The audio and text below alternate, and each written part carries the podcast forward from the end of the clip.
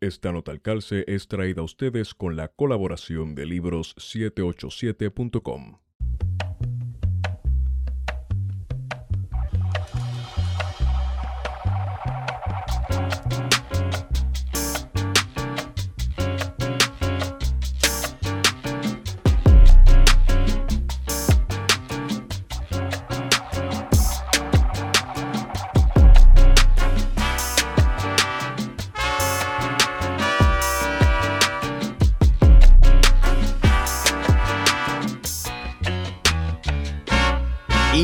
buenos días, buenas tardes y buenas noches a todos y todas los que nos escuchan. Hemos regresado con su podcast preferido, Plan de Contingencia.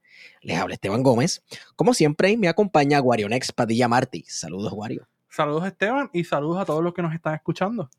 Esta noche para nosotros eh, es un honor y un placer y una gloria eh, presentarles a esta visita y es que, pues, el que ha escuchado este podcast por mucho tiempo sabe que eh, la gastronomía china es la gasolina de este podcast y la salsa soya nos corre por las venas.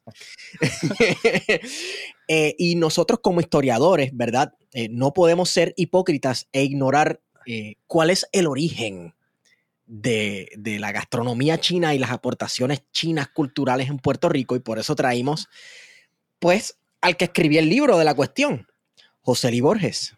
Saludos, José Lee Borges. Buenas noches, buenas noches Esteban y Warionex. Eh, para mí también es un placer estar aquí. Eh, José Lee Borges es profesor eh, de historia en la Universidad de Puerto Rico, la Universidad Interamericana y en, en Ana Geméndez, ¿no? Sí, yo doy clase en, en, varias universidades, pero ahora mismo estoy específicamente en la UPR Río Piedra, en el Departamento de Historia, y también doy clase en el Departamento de Humanidades de la UPR de Macao. Y ya me dijo traidor porque me fui para el Centro de Estudios Avanzados. Eh, había una profesora de Río Piedras, Laura Natter, que en paz descanse, que cuando se enteró que yo me fui para el Centro de Estudios Avanzados, ella me dijo, pero ¿por qué tú vas a pagar todo ese dinero para coger las clases con los mismos profesores? ¿Qué está pasando, traidor? y, y Laura Natter, que verdad que está en la gloria, sabía lo que decía, así que estoy de acuerdo con, estoy de acuerdo con ella y, y yo la conocí y y me dio mucha tristeza cuando, cuando partió, así que ahora más que nunca, pues estoy de acuerdo con lo que le dijo. Sí, sí, este, y me están llegando al, inbox del email eh, los emails de cobro, porque este, me están cobrando el primer semestre del doctorado y me toca, y es como que estoy pensando solamente en ella y en sus palabras y con la cara que me miró cuando yo le dije que estaba en el centro. Pero regresó. ¿Cómo? Pero terminó regresando, ¿no? A la UPR Río Piedra. ¿Quién? Usted. No, no, yo no. Yo estoy en el Centro de Estudios Avanzados y, ah, estoy haciendo el doctorado allí, por eso. Ok, ok, ok. Muy bien, muy bien. Mira, pues, eh, para los que nos están escuchando, pues José, José Luis Borges es el autor del libro Los chinos en Puerto Rico, que este mes sale la tercera edición de ese libro que lo pueden conseguir por libro 787. Así que yo, para empezar esta conversación, quería saber de dónde surge eh, tu interés para estudiar los chinos en Puerto Rico. Pues ya que usted, ¿verdad? Eh, mencionó el libro, pues sí. Eh, ustedes tienen la primicia, prácticamente, ¿verdad? Mucha gente no lo sabe, pero sí, el libro acaba de salir prácticamente el martes y rápido que el libro salió, pues me comuniqué con, Esteban eh, para hablar un poco, ¿verdad? De, mi experiencia con el libro, de la investigación y, todo eso. Lo pueden conseguir en 787. Y como usted dice, ¿verdad? Eh, la inquietud vino eh, por parte de mi familia. Mi papá era chino y mi mamá era cubana. Por ahí viene, ¿verdad? mi interés por, por la investigación sobre, sobre este tema. Ok. Eh, ¿cómo, ¿Cómo? Bueno, quería hacerte una pregunta que nos puede llevar también a contestar esa misma pregunta, ¿verdad? Partiendo del libro, pero ¿cómo llega su papá a Puerto Rico? Ahí vamos, ¿verdad? Eh, la historia, la historia, la historia de mi papá es una historia larga. Y yo les voy a ser bien honesto, cuando pequeño, pues, eh, como todo niño, ¿verdad? Pues él está aquí, pues, chévere, un chino en Puerto Rico. Pero ahora que yo la estudio, yo digo, contra, esta historia es admirable, realmente, de verdad. Eh, sí. Eh, mi papá nació en Cantón, China, en el 1924. Les digo esto porque él vivió prácticamente la guerra civil en China. La guerra civil, ¿verdad? De, de Chiang Kai-shek y Mao Zedong. Una guerra civil, ¿verdad? Que duró prácticamente 25, 30 años. Él vivió toda esa guerra civil. Él prácticamente vivió el conflicto de la Segunda Guerra Mundial en China. Eh, él, ellos eran campesinos. Él me dice a mí que prácticamente durante la guerra, si no cultivaban, se morían de hambre. Y que nadie les regalaba ni tan siquiera un granito de arroz. Ni un granito de arroz. Eh, mi papá en ocasiones eh, comía con una rapidez que yo a veces me sorprendía. Y una vez le pregunté, una vez le pregunté, y me dice que cuando pequeño, si no comía rápido, se quedaba sin comer. Porque los demás hermanos, si comían más rápido que él, se comían la comida.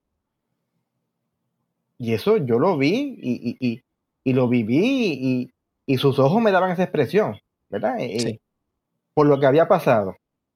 Después que termina la Segunda Guerra Mundial, que viene el gobierno de Mao Zedong, él decide salir para Cuba.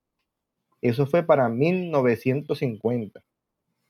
Prácticamente llegando a la revolución de Mao Zedong, que ya él tenía 25 años aproximadamente, él decide salir y se va para Cuba. ¿Por qué para Cuba? Él sale, ¿Él sale como disidente político? No, no. Él sale eh, con permiso porque él tenía un tío que vivía en Cuba ya. Ah, ok. Porque obviamente aquí no tenemos que ir mucho más atrás. En el siglo XIX ya habían llegado muchos chinos a Cuba. Durante el siglo XIX, como sustituto de los esclavos. Sí. Y ya en Cuba había una colonia grande de chinos. Y él tenía un tío que vivía ahí cuando pasa lo de la guerra civil, cuando pasa lo de Mao, pues entonces él decide salir, 1950 aproximadamente, llega a Cuba, eh, se encuentra con el tío, trabaja en un, colmado, ellos le llamaban quincalla, pero básicamente era un colmado. Se pone a trabajar en un colmado, eh, primero en, en Guantánamo, después se va para la capital, y mi papá comienza a ahorrar, como hacían todos los chinos. Trabajaba mucho, soltero, no tenía hijos y ahorró dinero y se casó. Ahí conoció a, la que sería mi futura mamá, se casó. Se van a vivir a La Habana, montan una tintorería, que eso era para lavar ropa. Los chinos tenían tintorería, tenían colmado. Y ahí entonces llegó eh, la revolución de Fidel Castro. O sea que, como yo pienso, el comunismo lo perseguía. Entonces. salió de China y, llega a La Habana, se establece, monta su negocio. Se establece, monta su negocio, le iba súper bien y de momento llegó Fidel. Y me cuenta él y me cuenta mi mamá, eh, cuando estaban vivos, que nacionalizaron muchas de esas propiedades, incluyendo la tintorería, la banderilla que ellos tenían, y prácticamente lo pierden todo. Él como era extranjero, tiene la opción de salir y él entonces pues decide salir con la familia. La, opción que le dan es por, eh, por, por España, se salen por España. Eh, ahí entonces se encuentra con algunos chinos que habían hecho lo mismo. Están en España dos años en España el clima no le gusta a mi mamá, un hermano que ya había nacido en Cuba se enfermaba mucho por la temperatura, estuvieron en Madrid. De Madrid van a, Miami, que había un tío de mi mamá en Miami que era cubano. Ahí están desde el 74 hasta el 79 y están en Miami, que tampoco le fue muy bien, porque el Miami de la década de los 70 no es el Miami que conocemos hoy en día, era un Miami de mucha droga, de muchos conflictos raciales. Violencia, eh, pero una violencia, violencia terrible. Así mismo es, una violencia terrible. No es lo mismo que el Miami de hoy en día, correctamente. Eh, y mi papá montó una cafetería, pero nunca arrancó. Y ahí en Miami le comienzan a hablar algunos chinos, y esto yo se lo digo a muchos de mis estudiantes, algunos chinos que él conocía desde China, que habían estado en Cuba con él, que habían estado en España con él. O sea, ellos migraban en corillo. Ellos, ellos en, juntos y se mantenían en contacto sin Facebook, sin Instagram, sin redes sociales. Y se mantenían en contacto. ¿Cómo lo hacían? Yo no lo sé. Pero siempre Hay un lazos de solidaridad entonces bien ahí, ahí, hablamos. Esas son las cosas que, yo discuto en, el libro, ¿verdad? El motor de muchos de estos chinos fue la solidaridad, la ayuda.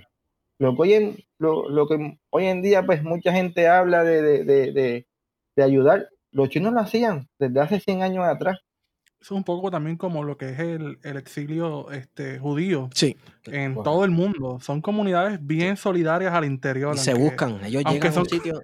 Hay muchas, ¿verdad? Muchas dinámicas que también pueden ser violentas. La realidad es que son comunidades donde la solidaridad es bien importante. Es bien importante.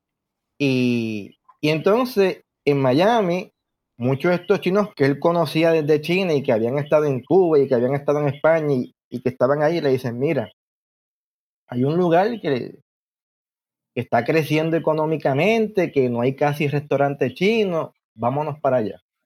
Y ese era Puerto Rico. Y él vino primero, solo. Y ya aquí habían unos, unos paisanos, ellos se llaman paisanos entre, entre ellos.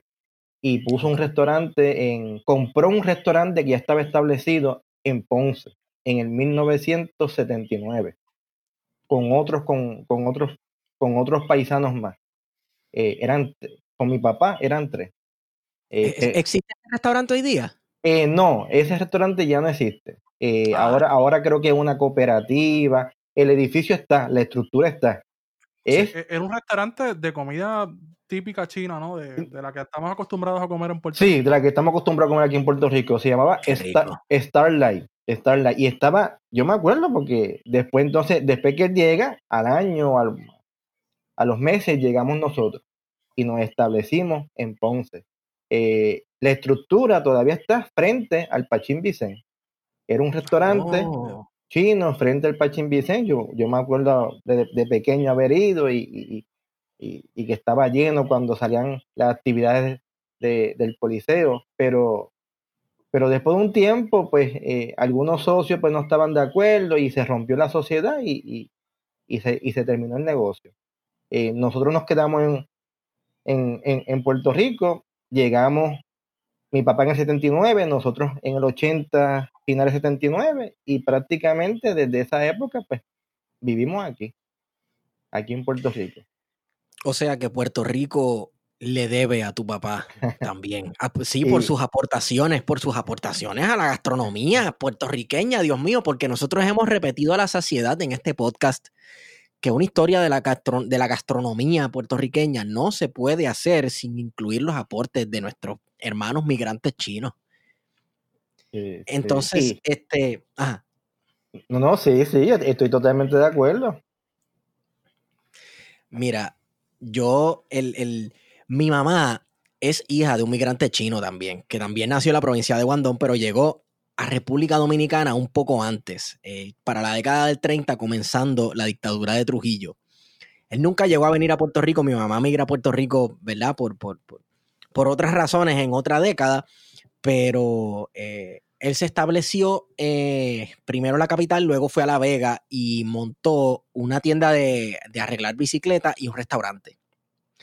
Creo que bajo el mismo pretexto de que él vio que no habían restaurantes de comida china, y pues montó su restaurante. Que hoy día ya no, ya no hacen comida china, ahora es, este, es una repostería que, la, maneja un hermano de mi mamá. Pero como la historia de su papá y la historia de mi abuelo, hay miles de otras historias en Puerto Rico y en el resto del Caribe. Entonces, ahora yo quiero ir al origen, ¿verdad? ¿Cuándo exactamente llegaron esos primeros grupos de China al hemisferio o al Caribe, a América?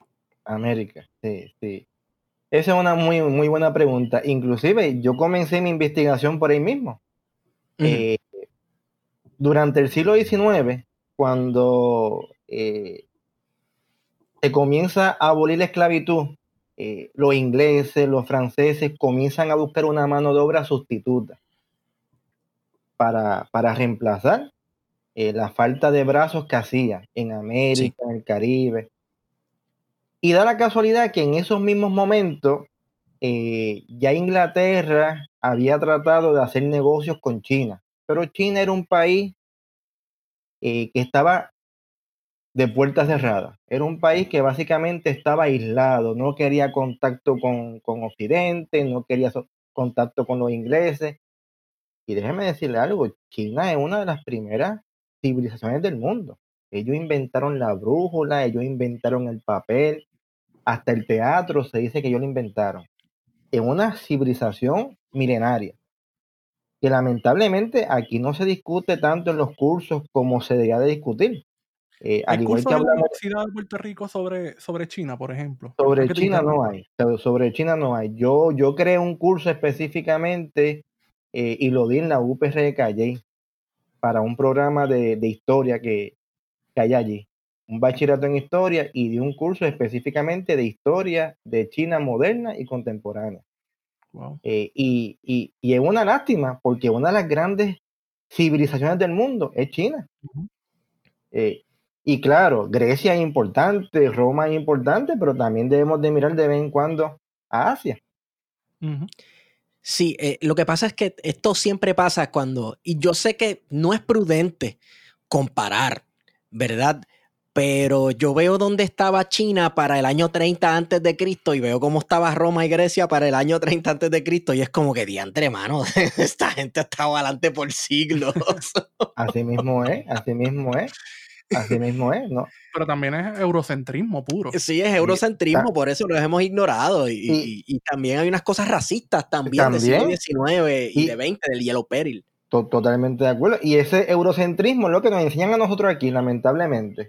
Cuando, cuando, cuando cogemos clases, cuando cogemos cursos, nos enseñan Europa, España, lo más grande. Pero sí. Entonces, ¿qué pasa?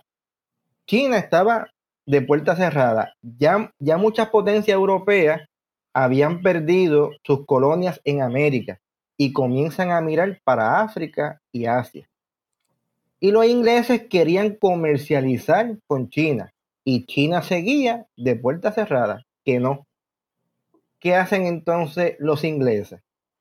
Buscan la manera de comercializar y esa manera de comercializar es introduciendo opio en China. ¿Qué es lo que es el opio? Pues una droga una droga, ¿verdad? Que, que, que, hacía a las personas adictas, que las hacía perezosas, que las hacía que no trabajaran. Entonces, cuando China se da cuenta que Inglaterra está metiendo opio, eh, algunos legal, algunos clandestinos, y se da cuenta que cada día es más, entonces China descubre todo eso, coge unos cargamentos de opio, los destruye, Inglaterra se pone furiosa y le declara la guerra. Por eso es que en China hay dos famosas guerras del opio, una prácticamente terminando en el 1840. Esas dos guerras prácticamente las pierde China, porque Inglaterra tenía un poderío naval mucho más grande. ¿Qué hace, este, ¿qué hace entonces? En esa época, como nota al calce, perdóname, perdóname la interrupción. Como nota al calce, eh, el emperador de China en ese momento le envía una carta a la reina Victoria acerca, ¿verdad? Hablándole sobre el opio, de cómo nos están envenenando aquí este, a nuestra gente. Es bien interesante, se puede encontrar en Google y te enseña un poco, ¿verdad? Eh, eh, la perspectiva china, ¿verdad? Que China tiene sobre los emperadores, los imperios eh, occidentales y es bien interesante. Una carta a la reina Victoria por Lin Sexu. Sí, cuando Inglaterra se da cuenta de esto, que, está dominando a China en la guerra, la penaliza y termina controlando los puertos más importantes de China. Eso, algo parecido también ocurrió con África en el siglo XIX. Prácticamente Inglaterra, Francia se reparten África. Algo así va a ocurrir a partir de 1840. 1842 para ser específico. Inglaterra termina controlando los siete puertos más importantes de China. ¿Y de qué se da cuenta Inglaterra? De que en China había muchos campesinos que estaban pasando hambre, que estaban pasando necesidades, que no querían la guerra, que habían perdido la fe en el emperador. ¿Y qué dicen? Pues vamos a reclutarlo, le prometemos trabajo en América, le prometemos trabajo eh, en Estados Unidos, eh, inclusive España llegó a traer trabajadores chinos a Cuba, a Perú. Y así comienzan a llegar estos trabajadores chinos. Ante la necesidad de comida, ante la necesidad de trabajo, estaban pasando hambre, había incertidumbre en el gobierno de China, no sabían qué iba a pasar.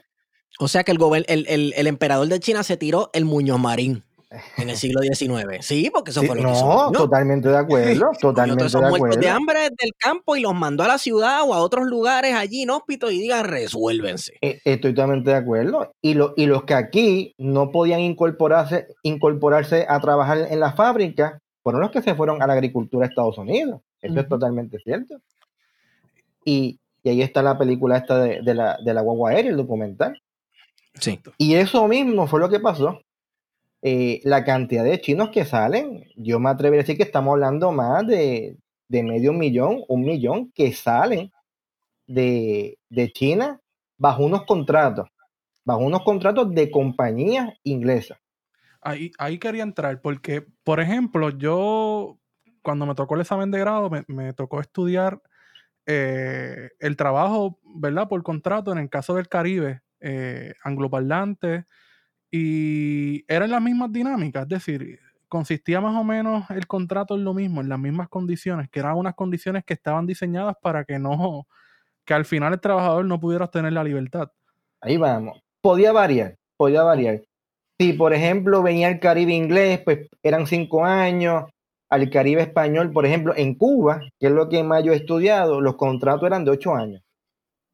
El chino venía, y esto es otra cosa, el chino venía y se encontraba con estos contratistas, que también eran chinos, esto también hay que decirlo, como los africanos, los, mismos que sacaban a los africanos eran los, los jefes de las tribus y eran los que los vendían en, en, las factorías. En, sí, como, como despojos de guerra. Sí. Así mismo era. Entonces, en el, caso, en el caso de China, los ingleses contrataban a estos chinos que supieran eh, eh, eh, cantonés y que supieran también inglés, los vestía bien, le daba dinero y entonces eran los que iban a reclutar a los agricultores. Y cuando los agricultores veían a estos chinos con ropa buena, con monedas de oro, y los invitaban a comer y le decían, mira, yo, yo regresé, yo tengo dinero, si tú quieres te puedo conseguir para que firme un contrato. Le daban muchas veces el contrato en inglés o en español y el chino muchas veces ni lo entendía y terminaba firmándolo sin entenderlo. Y el contrato, y el contrato decía que era ocho años, cuánto le iban a pagar, cuánto le iban a pagar mensual, que era cuatro pesos, era cuatro pesos lo que, lo que le iban a pagar mensual. El costo del pasaje, el chino tenía que devolverlo y le iban a descontar un dólar al mes por la cantidad de meses que fueran para entonces recuperar el pasaje Supuestamente le prometían una cantidad de comida. Muchas de las cosas, casi todas las cosas que decía el contrato, nunca se cumplían. Y, ¿verdad? Eh, sabemos que muchos de esos trabajadores vienen después que se, da la abolición de la esclavitud, que en el caso del Caribe hispano eh, se da bien tardío. Pero el trabajo así por contrato, eh, ¿sería una forma también de esclavitud? Yo, yo a veces pienso que hasta peor. Porque hay muchas definiciones, ¿verdad? Y a veces son un poco, un poco ambiguas, pero... Eh, yo lo que le puedo decir, ¿verdad? Para, para encapsularlo en el caso que yo he estudiado de los de Cuba. Eh, muchos de estos chinos firman contratos y llegan a Cuba. En Cuba trabajan junto con los esclavos africanos y en muchos casos hasta los trataban peor que a los esclavos africanos. ¿Por qué peor? Porque el hacendado trataba de proteger al esclavo africano, porque ya el esclavo africano ya lo había comprado. Si el chino dejaba de trabajar, si el chino se enfermaba, si el chino se moría, ¿qué perdía muchas veces el hacendado? Nada. Porque él le pagaba mensualmente. Si, si ese mes no, no trabajaba, no tenía por qué pagarle. Y muchas veces los chinos terminan siendo maltratados igual y hasta peor que los esclavos. Porque acuérdese algo, ¿verdad? Es como yo les explico a los estudiantes. Si usted tiene dos carros, el que le da su compañía o el carro suyo, ¿cuál usted va a cuidar más? bueno, y, y, en este caso es trágico y es horrendo, pero es válido compararlo con carros porque eran propiedad. no. Eran básicamente, lo que es que uno era tuyo y el otro era arrendado. Claro. En, en el sur de los Estados Unidos, la lucha en la guerra civil eran porque los sureños veían al esclavo como una propiedad, como una maquinaria. Eso era lo que ellos alegaban hasta cierto punto. Si tú me prohíbes tener esclavitud, tú me estás prohibiendo tener propiedad, tú me estás limitando un derecho. Esa, esa fue la gran interrogante y el gran cuestionamiento de los estados del sur. Claro, y, que sigue la misma línea del, ¿verdad? Eh, uno de los postulados principales sobre los cuales se fundó los Estados Unidos, que era la propiedad privada y la, protección de la propiedad privada. Claro, así mismo es. En el caso, en el caso de los chinos, vamos en esa misma línea. Entonces, como ellos firmaban este contrato, veían esa esclavitud como algo que es voluntario, remunerada. Los trabajadores por contrato es prácticamente la transición de la esclavitud a la mano obra libre.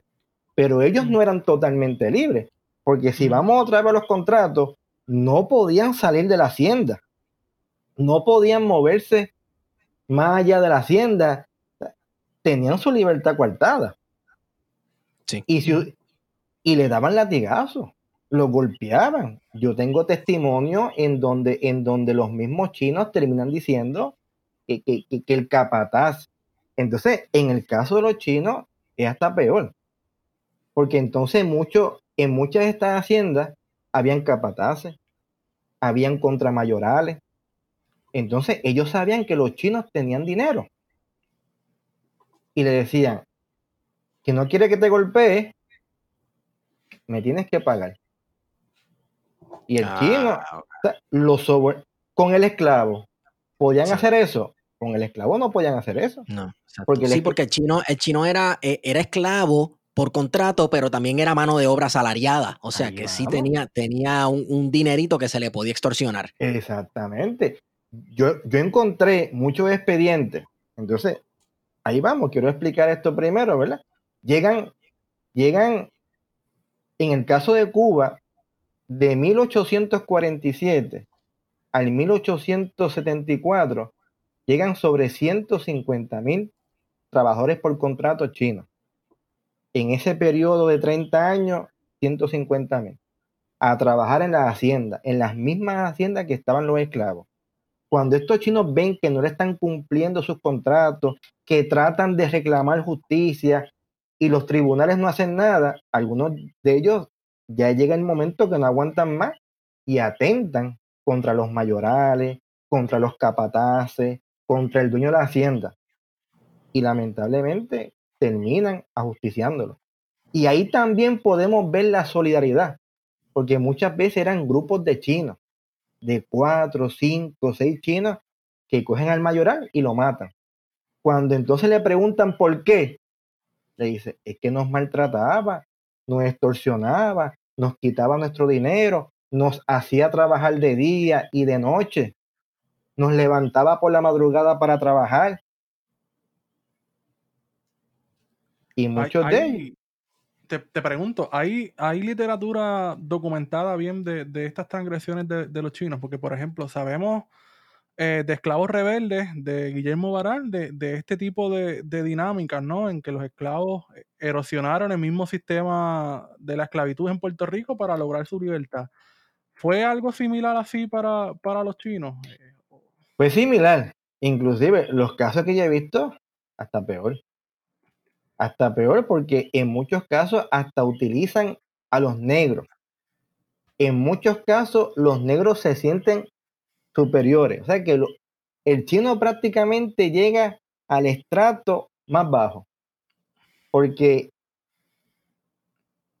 en muchas haciendas el contramayoral podía ser negro. Entonces ponían a un negro a, supervisar a un chino y el chino llegaba a la hacienda y decía, pero espérate, yo soy libre y me ponen a un esclavo a supervisarme. Y el negro, para sentirse superior, entonces, ¿qué hacía? Abusaba del chino. Me he encontrado eso en, en varios casos, en varios testimonios, en varios expedientes.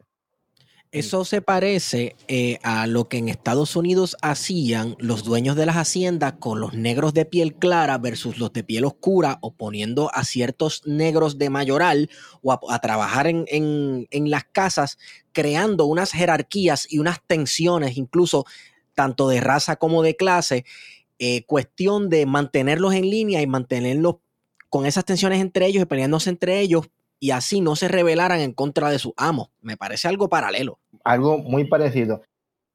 Incluso el esclavo negro eh, era la figura fiel del hacendado. Yo tengo, por ejemplo, muchos muchos expedientes donde quien termina testificando lo que pasó es el negro. Y yo estoy seguro que en muchos casos es por presión del mismo hacendado. Sí, eso era bastante común, ¿no? Sí, y, el mismo negro termina diciendo en el testimonio, no, porque los chinos golpearon al capataz. Pero seguramente detrás de todo esto había una, una coerción por parte de, del hacendado. Y ni hablar de los espectáculos. Muchas veces, muchas veces cuando hay un libro que recoge todo esto que fue, que se escribió hace como, como 20 años, eh, que recoge eh, unos testimonios de chinos por una comisión que se mandó a hacer. Y entrevistan a muchos de estos chinos en el 1871, y hay un libro que recoge todos estos documentos y, todos estos testimonios, y los mismos chinos dicen, cuando yo no podía trabajar porque me sentía mal, y yo se lo decía al capataz y se lo decía al hacendado, eh, él me obligaba a sentarme en el piso y llamaba a una esclava negra y le pedía que me orinara encima para ver si de verdad yo no podía trabajar. Y esos tipos de espectáculos, eso, eso ocurría. Eso, era como un tipo de, humillación, ¿no? humillación, La humillación fue una cosa, y entonces, también lo explico en el libro. Para el chino, su honor era importante, su dignidad. En el caso de Cuba, muchos chinos terminan suicidándose. Terminan suicidándose. Y tengo en Puerto Rico también. Porque entonces ahí todavía no hemos llegado a Puerto Rico, ¿verdad? Pero en el caso de Cuba, que es de donde vienen muchos de los chinos que llegan a Puerto Rico, vienen de Cuba, terminan suicidándose. Yo tengo testimonios en donde algunos de ellos eh, se tiraban a las ollas calientes de, la hacienda y, como un acto, como un acto de rebeldía. Porque también lo hacían como un acto de rebeldía. Te quería preguntar, ¿verdad? Porque Cuba fue uno de los últimos países en, en, abolir la esclavitud. Y estamos hablando de que esa migración china eh, que, se, que llega a Cuba eh, coincide también con el trabajo esclavo. ¿Por qué? Porque hay esa necesidad de traer mano de obra adicional? Porque ya se había abolido la esclavitud en el mundo, en, Europa, era mucho más difícil conseguir esclavos y, urgía mano de obra. Ya no, había, ya, no llegaba a América la cantidad de esclavos que llegaba antes. Exacto, en muchos casos se, abolía la trata esclava, pero la esclavitud como institución. no, se, quedaba, se quedaba, correcto. Sí, pero entonces el conseguir esclavos ya por muchas leyes que había establecido Inglaterra, pues y era bien difícil. Y, entonces los pocos esclavos que llegaban era como ilegal, porque no se podía ya traficar esclavos. Entonces era mucho más caro. No sé, en, Puerto Rico también pasó lo mismo. Eh, inclusive en Puerto Rico obviamente la economía no era tan grande como la de Cuba. eh, muchos hacendados en Puerto Rico llegaron hasta vender esclavos a Cuba. Eh, pero por eso es que entonces llega el chino, porque él, el sustituto, el sustituto. Eh, las dinámicas de trabajo, ¿verdad? Porque entonces en Puerto Rico está la, mientras está la esclavitud también hay otras formas de trabajo. Este, que, a eso era lo que quería hacer la comparación antes de llegar a Puerto Rico, de Cuba y, y Puerto Rico, esas dinámicas de trabajo, si eran similares o eran totalmente distintas. En, el caso de Puerto Rico, entiendo que era un poco distinto, porque la cantidad de, ¿verdad? De, de, esclavos nunca, Puerto Rico nunca dependió de una gran mano de obra esclava. Esa es la realidad, ¿verdad? Eh, Puerto Rico, distinto a otros países como Haití, como la misma República Dominicana, como Jamaica, eh, las Antillas Menores, nunca dependimos de un gran número significativo de esclavos. Eh, adicional, lo que le acabé de decir ahorita, ¿verdad? Eh, muchos hacendados aprovechan y venden algunos de esos esclavos a Cuba porque le estaban pagando bien. Un, esclavo podía costar 400, 500 pesos en ese, en ese momento. Eh, les digo esto, son números, pero a veces son interesantes porque entonces, si al chino le pagaban 4 pesos al mes, en un año, ¿cuánto es? 48. Pues prácticamente podía trabajar 10 años y era el costo de un esclavo. O sea que para los cubanos era rentable. Ahí entonces tengo que explicar un poco los chinos en Puerto Rico. A Puerto Rico se trató de establecer este sistema de trabajadores contractuales. Pero mire qué interesante, nunca se pudo aprobar. El gobierno, esa es la pregunta. Hay dos razones, hay varias razones, pero la primera es, aquí hubo mucho discrimen racial. Eh, yo encontré noticias en los periódicos, en el Ponceño, eh, el mismo José Julián de Acosta y otros grandes escritores que decían... Eh, hablando de eso, estoy leyendo porque en el, en el boletín mercantil me acordé que había leído que en un momento dado, en el año 1900, se intentó prohibir la migración china a Puerto Rico. Ahí vamos, ahí vamos. y eso que usted acaba de decir es parte. Sí. en la, cuando, cuando comienza el tráfico de trabajadores chinos, América, Cuba, Perú, aquí llegaron algunos hacendados que dijeron, mira, yo también quiero, vamos a traer chinos porque hace falta mano de obra. Y mucha gente se opuso porque decían que no sabían de dónde venían estos chinos, no conocían sus religiones, no conocían sus supersticiones. Así mismo. Y eso está en los periódicos, en el Ponceño, eh, José Julián de Acosta eh, también se, opuso. Inclusive, inclusive, eh, decían que realmente no hacía falta tanta mano de obra, que estaban los íbaros. Eh, otra razón es que posiblemente la competencia que esto podía tener con Cuba, pues podía afectar a Cuba. Y, y los mismos y los mismos vendedores de esclavos ingleses dijeron no. Eh, preferimos venderle a Cuba, que los hacendados tienen más dinero y están dispuestos a pagar más. Y nunca se materializó esa, esa propuesta, ese proyecto. Se intentó en el 1856, 1860 vuelve a resurgir, pero nunca.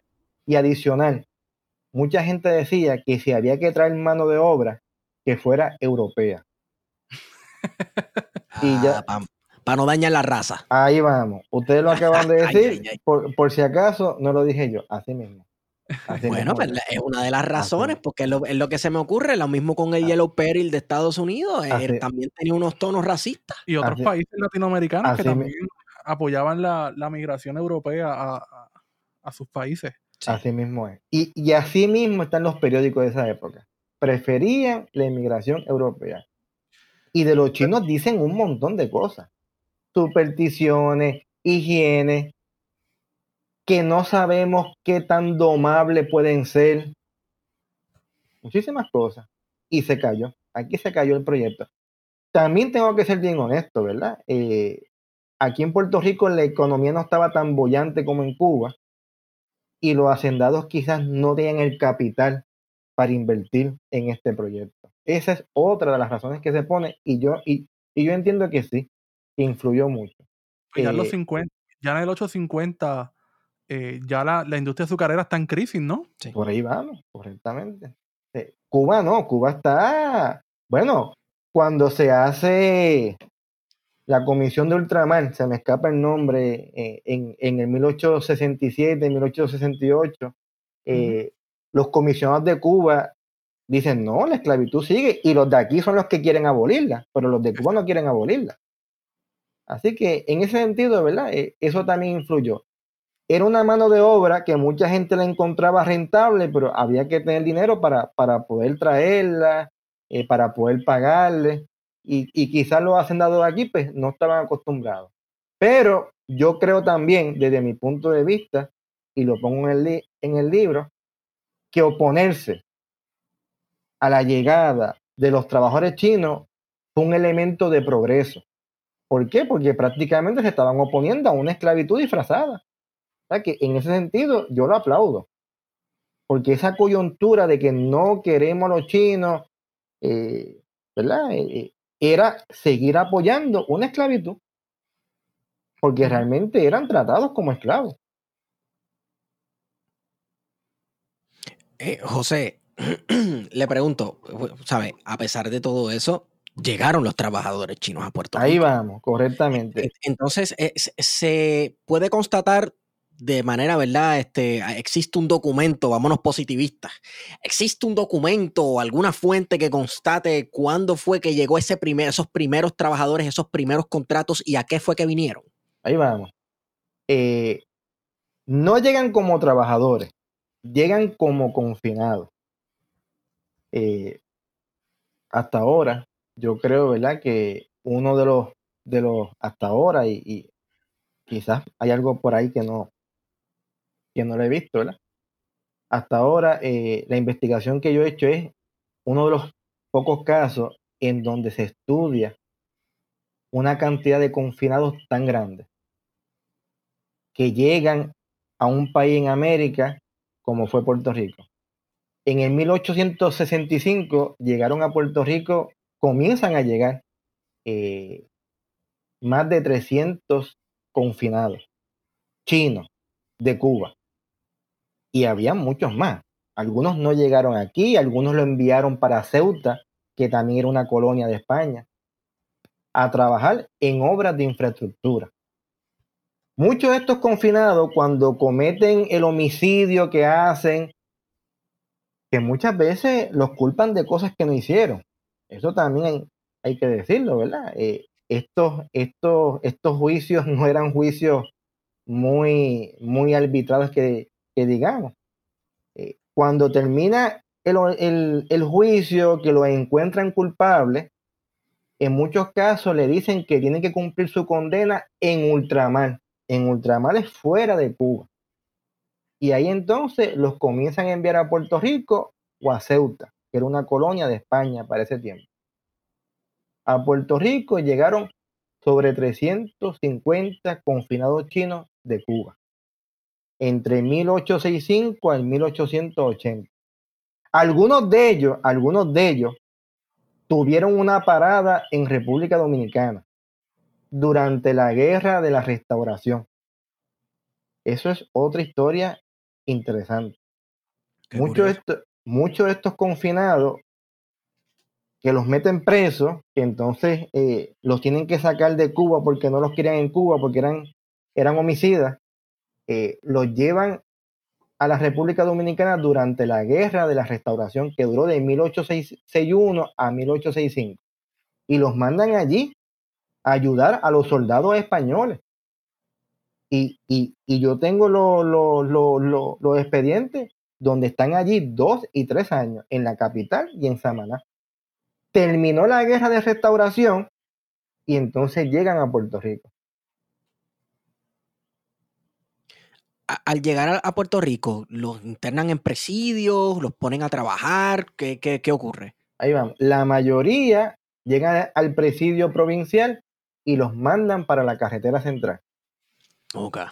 Eh, para que usted tenga una idea, sobre 180 confinados chinos llegaron a trabajar en la construcción de la carretera central, una de las mejores carretera en toda América para ese tiempo.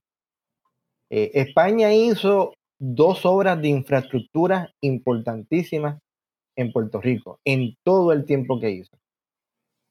La primera, las fortificaciones, el Morro, Santa Catalina, las murallas, y la segunda fue la carretera central, que sale desde el Viejo San Juan frente al Teatro Tapia. Si ustedes van a la Plaza Colón, frente al Teatro Tapia, van a ver que allí en la acera hay una placa que dice aquí comienza la carretera central. Ahí comenzaba la carretera central hasta Ponce, pasando por Caguas, Coamo, todo eso. Eh, esa fue la, carretera principal que, construyó España eh, durante el siglo XIX y después entonces venían las carreteras secundarias. Cuando los americanos llegaron en el 1898 y llegan por Guánica y llegan a Ponce, ellos utilizan la carretera central y dicen que es una de las mejores carreteras que habían visto en toda América.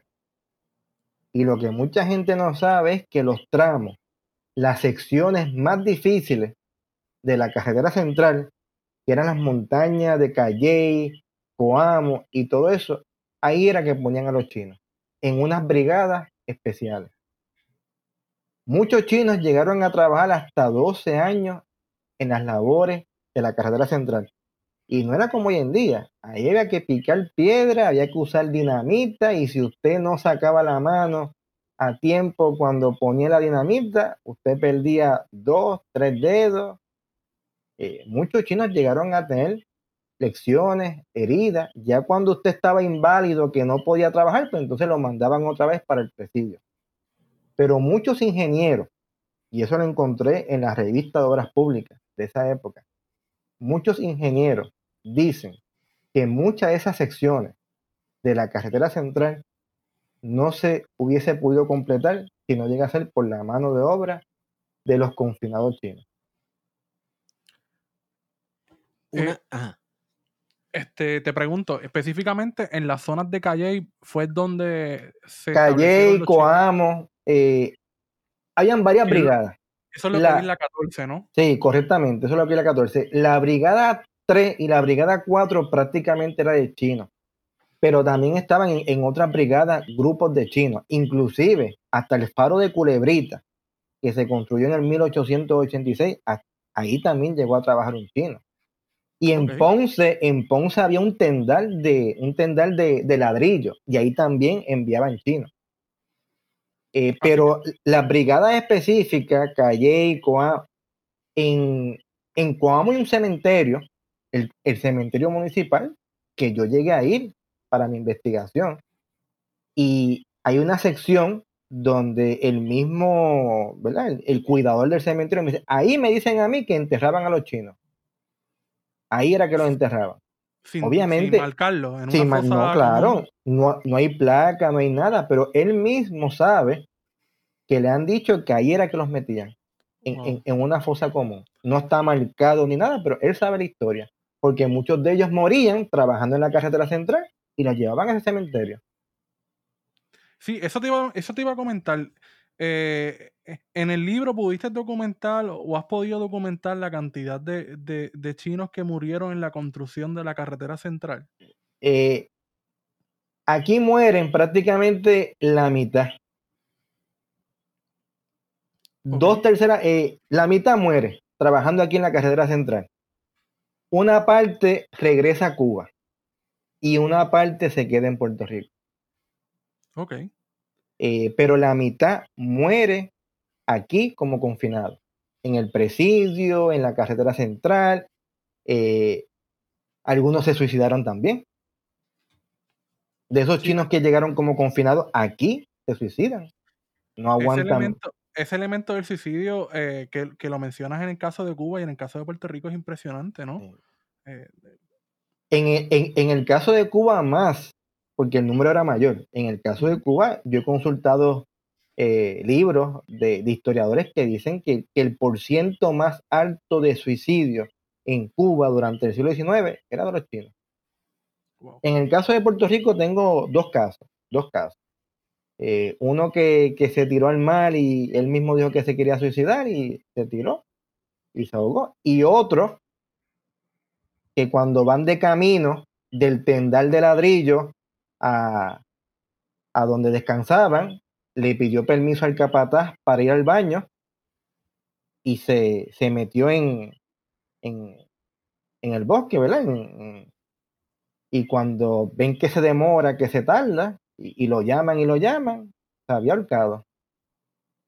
Eso ocurrió en Puerto Rico.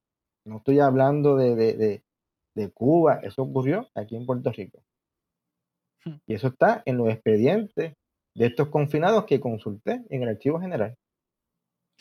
Vamos un momentito, vamos a parar ahí, ¿verdad? Eh, ¿Qué fuentes utilizaste para, para llevar a cabo este trabajo? Porque se me ocurre se me ocurre la que acabas de mencionar, los expedientes, los expedientes de los confinados, que ahí hay hasta fotografías de confinados del siglo XIX hasta principios del siglo XX. El Fondo de Obras Públicas. También.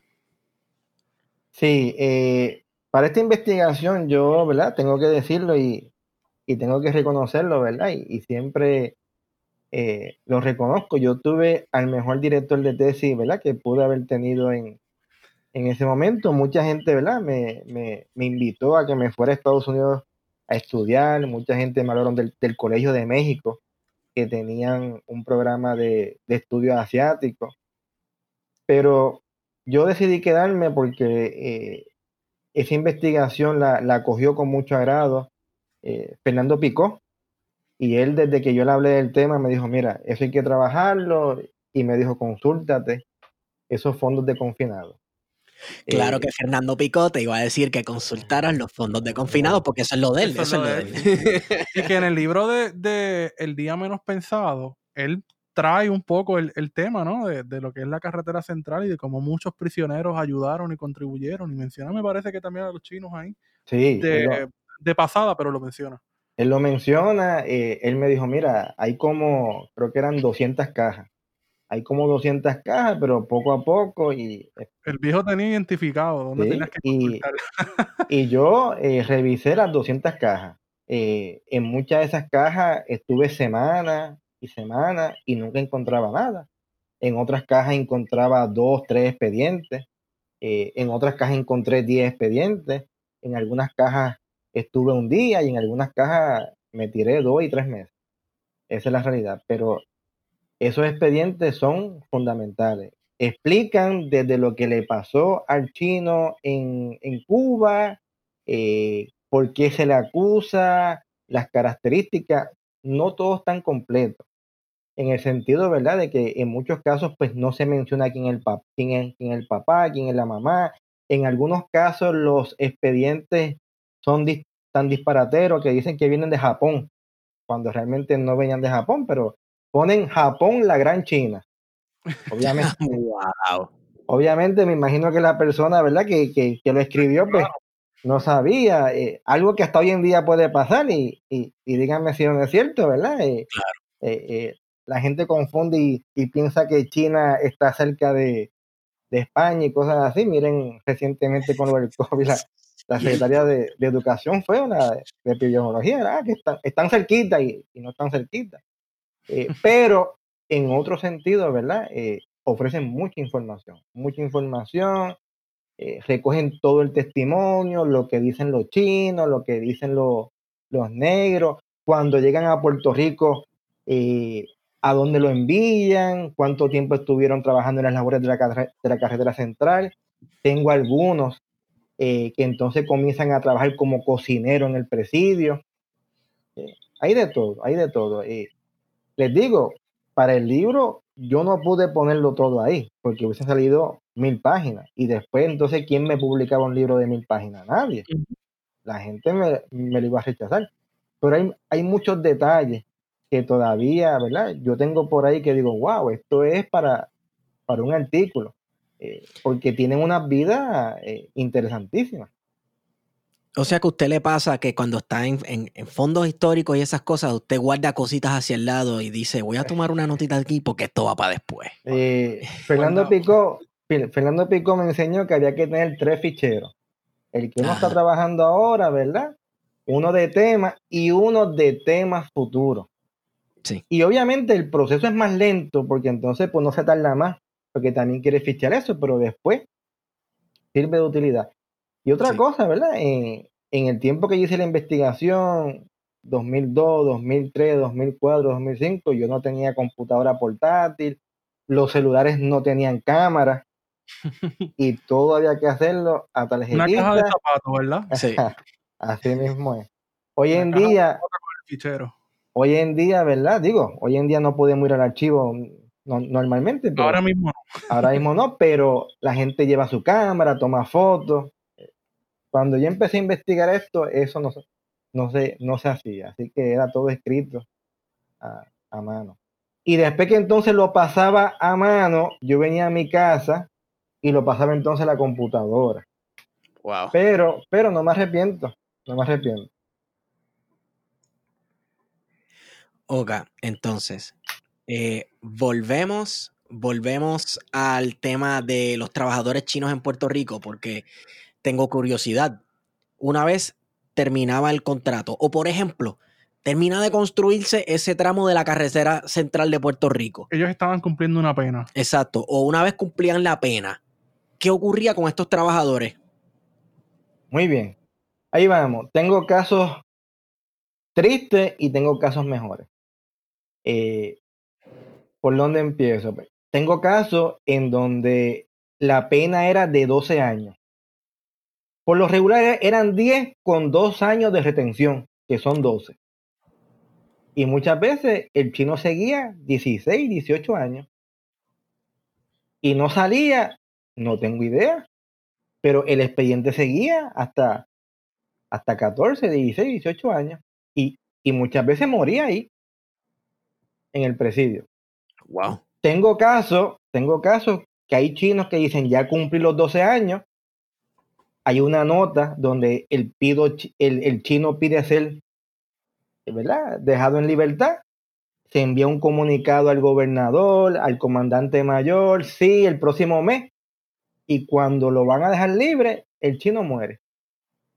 Tengo algunos que murieron dos, tres días antes de salir en libertad. Wow. Tengo un caso de un chino en donde la cláusula dice que cuando terminara de cumplir su condena, tenía que volver a Cuba a terminar su contrato. Y así pasó. Terminó su condena y lo mandaron en un barco para Cuba, a donde el mayoral que lo había contratado para terminar el contrato que había firmado de ocho años. Y eso era, o sea, vamos, cumplir, porque yo, yo he visto muchos de esos expedientes de confinado y al pasar de los años les van poniendo notas de que si le dio pulmonía o le dio esto o lo otro, sobrevivir el presidio ya de por sí era un acto heroico. Totalmente. Porque La, gente, la gente entraba saludable y si sobrevivían salían que eran zombies, si no se morían allá adentro de una tuberculosis o una pulmonía. O, o sea, eso te hace pensar en las condiciones que estaban viviendo eh, los confinados en ese entonces. Mucho más con el discrimen, el doble, el triple de peor. Totalmente, yo tengo muchos que murieron de tuberculosis, eh, úlceras, sí, totalmente. Eh, las condiciones no eran las mejores, la alimentación quizás no era la mejor tampoco en muchos casos. y muchos de ellos estaban trabajando en, en, la carretera central, que era un trabajo fuerte, adicional. Tengo otros que entonces salieron y se quedaron aquí. Se quedaron aquí en Puerto Rico. Eh, muchos murieron, como ya expliqué, eh, cumpliendo su condena. Eh, fueron enterrados en Coamo, algunos fueron enterrados en el Río San Juan. algunos, algunos llegaron a, a bautizarse y convertirse al catolicismo antes de morir. Algunos no quisieron convertirse al catolicismo y así mismo está en el expediente. No quiso convertirse, no quiso bautizarse, se enterró en un lugar designado para los no creyentes. Así mismo. Así, ah, por eso fue que se hizo el cementerio chino en Cuba, porque en La Habana hay un cementerio chino, que, después de hablar del cementerio chino, quiero hacerle otra pregunta que a mí me ha dado mucha curiosidad. Sí, sí. Eh, en Cuba sí, en Cuba. En Cuba está el cementerio chino de La Habana y en, y en muchas provincias también se han encontrado eh, cementerios clandestinos donde tiraban a los trabajadores cuando morían. Coño, ya esos son fosas comunes. en, Cuba, en Cuba se ha encontrado eso tan reciente como tres y cuatro años atrás. Fosas comunes de trabajadores contractuales chinos. Wow. Y que en Cuba, ¿verdad? E, el mestizaje, por así llamarlo, em, está más presente porque uno ve mucha gente y uno dice, ok, pero este es chino. Sí, totalmente, totalmente. Aquí en Puerto Rico, pues hay muchos casos. Eh, y algunos, algunos que se bautizaron y se convirtieron al catolicismo y hasta cambiaron de nombre. Juan Trinidad, por ejemplo, cuando se bautizaron, nombres cristianos, correctamente. Y, no son muchísimos los casos, pero hay casos. Y se bautizan, y algunos lo hacen antes de morir, otros a punto de morir. Eh, no hubo también, me imagino que parte de la circunstancia era eh, esta cuestión que si uno se va a tratar de vivir en una sociedad, quiere adaptarse o quiere ser socialmente más, ¿verdad? No sé, más aceptable si se, si se va a mudar a un sitio, pues se pone un nombre eh, cristiano, por así decirlo. Estoy pensando en el caso de, mi abuelo, que cuando fue a registrarse se puso José. Sí, eh, muchos chinos ya cuando llegan a América, llegan a Cuba, ya en la hacienda le ponen nombres cristianos. Le ponen nombres cristianos. Los que después se bautizan, pues cambian de nombre. Aunque ya tenían nombre, cambian de nombre. Eh, pero ya cuando llegaban a, y esto también es curioso, y lo, y lo, y lo tengo en el libro, y no sé si ustedes lo llegaron a ver, eh, cuando yo me encuentro con los expedientes, veo José primero, veo José segundo, veo José tercero, y digo, pero espérate, ¿qué está pasando aquí? Y al parecer, cuando llegaban estos confinados, que ya había uno con el mismo nombre, pues entonces le ponían segundo, le ponían tercero, y ese termina siendo el apellido en muchas ocasiones. Ok. O sea, eh, segundo.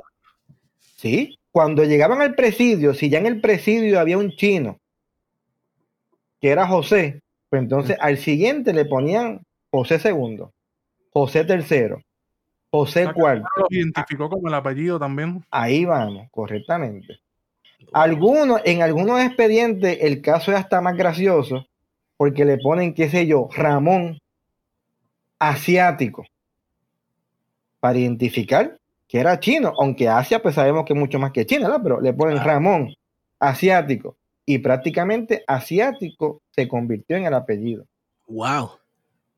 Y les digo más, muchos de estos chinos, José I, Ramón II, Después busquen el censo de 1910 y hay gente con el apellido primero, apellido segundo y son descendientes de estos chinos. ¡Wow! Impresionante. Eh, la, la pregunta que te iba a hacer, ¿verdad? Era pensando en precisamente en el cementerio chino de Cuba y el barrio chino. Y es que la mayoría, donde, la, la mayoría de los lugares donde los chinos emigran establecen, ¿verdad? Un pequeño enclave y eso llega a conocerse como el barrio chino. Sin embargo, en Puerto Rico no ocurrió ese fenómeno.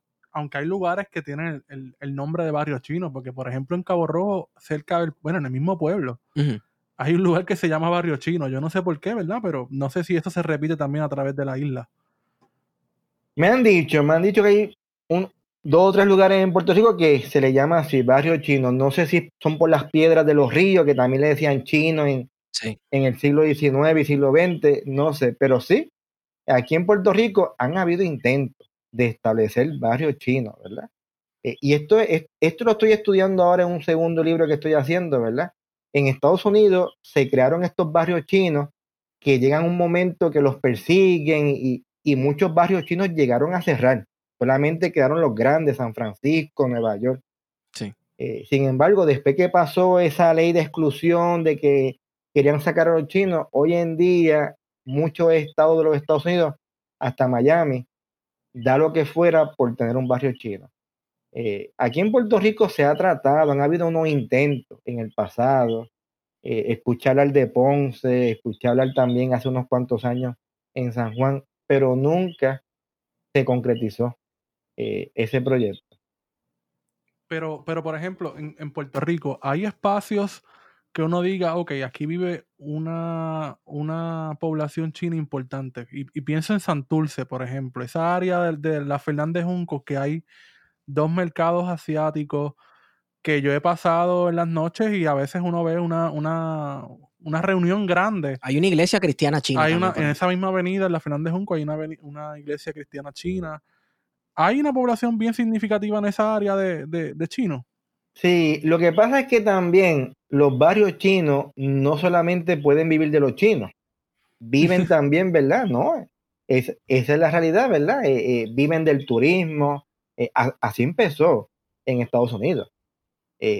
los barrios chinos en un, comienzo, en un comienzo fue donde los chinos se congregaron porque habían sido marginados pero después se dan cuenta de que no podemos vivir solamente de nosotros, de dar servicio a otros, tenemos que abrirlo, ahí vienen los restaurantes, eso es otra historia que la podemos después eh, discutir bien interesante en Estados Unidos. Eh, pero ya tiene que haber, ¿verdad? Una atracción. Aquí en, el problema grande es que hay muchos chinos, pero están dispersos. Habría que ver si, si no sé, 10, 12 empresarios, pues deciden coger dos cuadras en Santurce y poner pues eh, restaurantes chinos distintos a los que tradicionalmente conocemos, con una comida más amplia, a ver si entonces también sirve eso como, como un símbolo turístico para cuando vengan eh, las personas a visitar, las mismas gente de la isla. Ya sería un proyecto, ¿verdad? Un poco más complejo.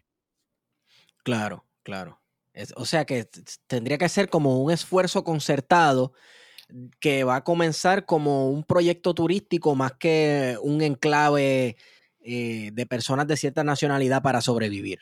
En el, caso del siglo XXI. Sí, porque en el siglo XIX estos barrios chinos surgen, ¿verdad? Por la marginación.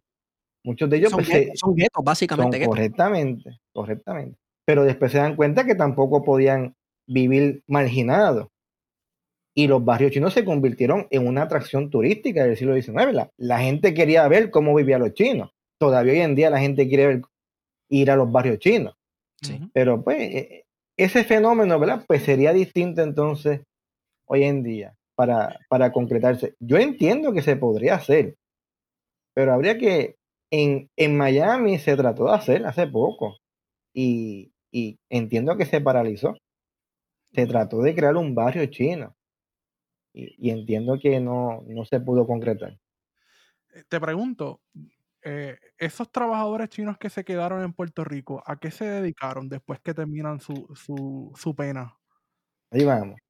Esa es una muy buena pregunta. Muchos de ellos establecen las primeras fondas de comida aquí, eh, propiedad de chinos.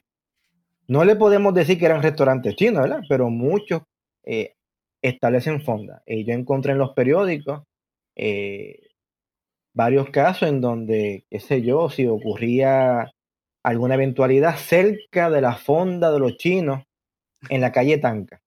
En Ponce también, en la calle en Concordia, en Ponce, donde unos chinos vendían comida. Eh, algunos de ellos comienzan a dedicarse a la gastronomía eh, con fondas de comida. Algunos de ellos se convierten en jardineros eh, del municipio de San Juan. Algunos de ellos eh, ponen fábricas de tabaco y comienzan a vender tabaco. Eh, básicamente esos son los que he encontrado en términos generales. ¿Qué sabe del restaurante, el legendario restaurante chino que está a la entrada del viejo San Juan que se llama El Catay? Que dicen que fue uno, supuestamente uno de los primeros en el área, que yo lo dudo en realidad. No, no, sí, sí, mucha gente me ha dicho lo mismo. Eh, aquí también, en el primer restaurante que yo tengo así fue en el 1951, en el Caribe Hilton. Eh, el Catay también, eh, tengo otro que se llama Cobat, que también estaba en el área de Santurce. Eh, otro que se llamaba, se me escapa el nombre ahora, pero eran mayormente restaurantes lujosos.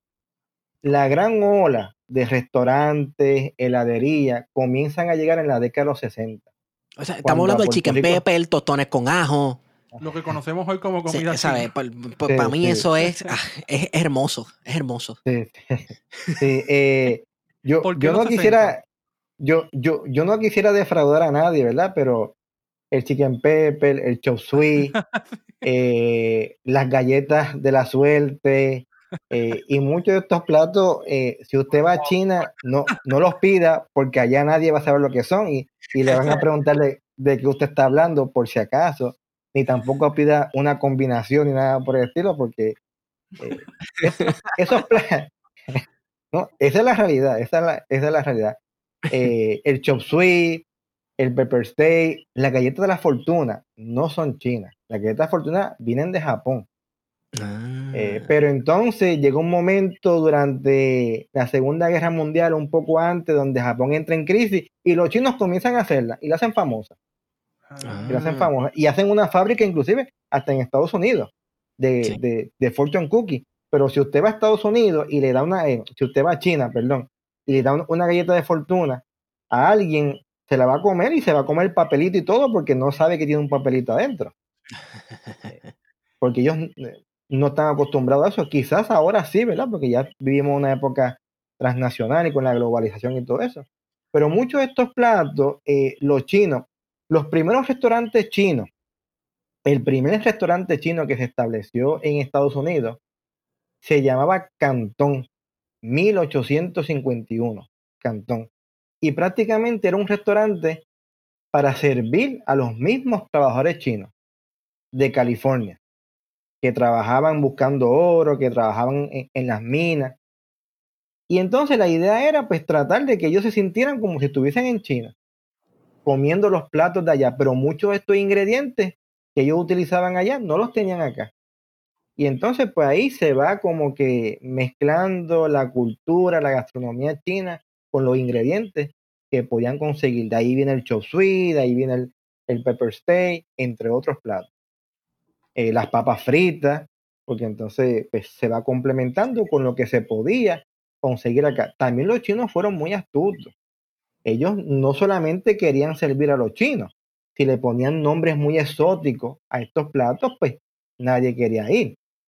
Entonces comienzan a atraer eh, al público estadounidense poniéndole nombres eh, americanizados, eh, ingredientes americanizados que ellos pudieran conocer. Y así entonces van atrayendo a más personas. Que adaptan, ¿no? También la comida. Sí, los tostones con ajo, legendarios. Eh, los tostones con ajo de Puerto Rico son, son les digo más, la comida china puertorriqueña es única. Déjese la caer. Eh, eh, yo tengo conocimiento, ¿verdad? De que, de que muchos chinos han ido a la Florida y lo primero que ponen en la puerta es comida china puertorriqueña. Porque tiene una característica particular. Eh, la comida china de cada región es distinta y la de Puerto Rico es distinta. Posiblemente los mejores tostones con ajo usted no se lo come en la fonda de Doña Ramona ni Doña Carmen, usted posiblemente se los come ¿dónde? En unos chinos. Y hasta, hasta el mofongo, yo me atrevo a decir. el mofongo le mete. Hemos dicho esto en el pasado y nos han caído chinches. No, que el guateque es el mejor, no, que tal lugar. el guateque está cabrón. Es una salazón bien brutal, pero el guateque le mete. Pero tú vas a la segura y en unos chinos te hacen un mofongo. Ay, cabrón. Ah, chico, chicken pepper por el lado. Pero te quiero preguntar. Eh, y, la carne frita de los chinos también es, buena, la carne frita. Sí, no, no, no. Este, exacto, y tienen esa combinación de lo que es el ajo. Eh, eh, ¿Cuánto ajo debe llevar el mofongo? es perfecta. Este, te quería preguntar, mencionas que en los 60 eh, es donde hay este boom con los restaurantes de comida china. ¿Por qué? Ok, ahí por varias razones. Número uno, comienza la industrialización, el auge económico en Puerto Rico, la fábrica, la gente tenía más dinero, la gente ya comienza a moverse a las ciudades, comienzan a trabajar en, factorías, y comienzan a llegar muchos chinos cubanos a Puerto Rico. Ahí el ejemplo más claro que le puedo decir, ¿verdad? Los famosos Red Screen, las heladerías chinas. que imagino que ustedes, los helados chinos. Cabo Rojo hay uno. Mucho. eh, los famosos Star Cream y Red Cream básicamente fueron fundados por chinos que venían de Cuba. Que venían de oh. Cuba, que, que, querían establecerse en un lugar que se pareciera a Cuba, que no fuera totalmente americanizado, porque muchos no sabían inglés, y escogen a Puerto Rico. Yo para el libro entrevisté a Violeta Luke, que fue la que estableció los lo Star Cream en la zona de Guayama, Calle, que todavía están. Y me dice, que yo, yo no quería estar en Estados Unidos, yo no quería estar. E, e, e, ella llegó a estar en, en Miami y no me gustó, yo quería algo parecido a Cuba. Ella, ella era, ella es china, nacida en Cuba, porque sus papás y los dos eran chinos, pero nació en Cuba. Y o sea que de Puerto Rico. Luego de, la, luego de la Revolución Cubana fue. Luego, de, luego, de la, luego de la Revolución Cubana, correcto. Al igual que muchos. Ajá. Sí, sí, discúlpeme. No, no, no, que a, ese exilio cubano y chino-cubano les debemos las panaderías, un montón de panaderías aquí, restaurantes y también entonces la comida china que conocemos hoy como la comida china. Sí, y, muchas otras cosas más, por ejemplo, en, en hasta en los periódicos. Los periódicos, eh, El Nuevo Día tuvo mucha influencia de, cubanos, eh, revistas, TV Guía, Vea. Sí. también, ahí también hay, hay, hay, muchas cosas que tuvo esa influencia eh, de los cubanos. Y en, el caso de los chinos, en el caso de los chinos, además de la gastronomía, o sea, eh, ¿hay otra, alguna otra aportación que uno, pues, al momento, a primera este, vista, como que no lo sepa? Sí, ellos han dedicado a otras cosas en Puerto Rico y yo tengo chinos que pusieron tiendas de ropa en Humacao, en Guayama y se llaman así como King Moda. El apellido era King, K-I-M, posiblemente alguna gente conozca que todavía está la tienda en Guayama, ya los, ¿verdad? Muchos de estos chinos han muerto y, los hijos no, han seguido. Eh, la heladería, eh, algunos chinos se dedicaron aquí en Puerto Rico a máquinas de juego cuando llegaron en la década de los 80. Cierto. También. Eh, aquí en, Puerto Rico hay un gran suplidor de productos chinos, eh, que, es el, que le suple a los restaurantes, pero no solamente a los restaurantes, también le suplen a otras tiendas los productos chinos. Eh, se dedicaron a varias cosas, claro. La característica donde más podían generar dinero fue los restaurantes. Yo tengo también un chino que se dedica a la, distribución de agua, eh, agua a la cotorra, en, Río Piedra. Eh, ellos buscan también diversificarse, pero siempre se la ha encapsulado, ¿verdad? En la industria de, los restaurantes, heladerías. Eh, hay, hay médicos chinos también. yo conozco médicos chinos eh, eh, que tienen consultorios hace años aquí en Puerto Rico, eh, descendientes de chinos, ya los hijos que se dedican a, vender casas, que son realtors también. Sin embargo, por lo menos a lo que a simple vista, tal vez por prejuicios míos, yo puedo apreciar es que a diferencia de la comunidad dominicana, que uno va a ciertos sectores de la isla y es bien vocal y tú sabes que ahí viven muchos dominicanos, eh, la comunidad china en Puerto Rico es como bien down low, bien under. invisible, invisible, como alguna gente dice. Sí, algo así. ¿Por qué razón? Para mí no son invisibles. Eh, están ahí. Eh, sabemos dónde están. Lo que pasa es que también a veces se suele confundir, ¿verdad? Eh, todas estas percepciones, ¿verdad? Con, yo pienso, ¿verdad? No es una población problemática, no es una población, eh, ¿verdad? Eh, revoltosa, es una población que a lo que viene es a trabajar muy tranquila, muy tranquila. no se meten en asuntos políticos porque posiblemente piensan que no le competen a ellos porque son extranjeros. no están por ahí, ¿verdad? Expresándose políticamente, no están por ahí, ¿verdad? Eh, eh, llamando la atención. Aunque, aunque hace unos cuantos, dos años atrás, ellos hicieron una conferencia de prensa para denunciar los muchos atentados que, había contra ellos en, los robos a los, a los restaurantes. Oh, sí, y, ahí sí, pues, se dieron a, a la visibilidad. Eh, pero yo pienso que muchas veces, ¿verdad? Confundimos el que, pues, son invisibles. No son invisibles.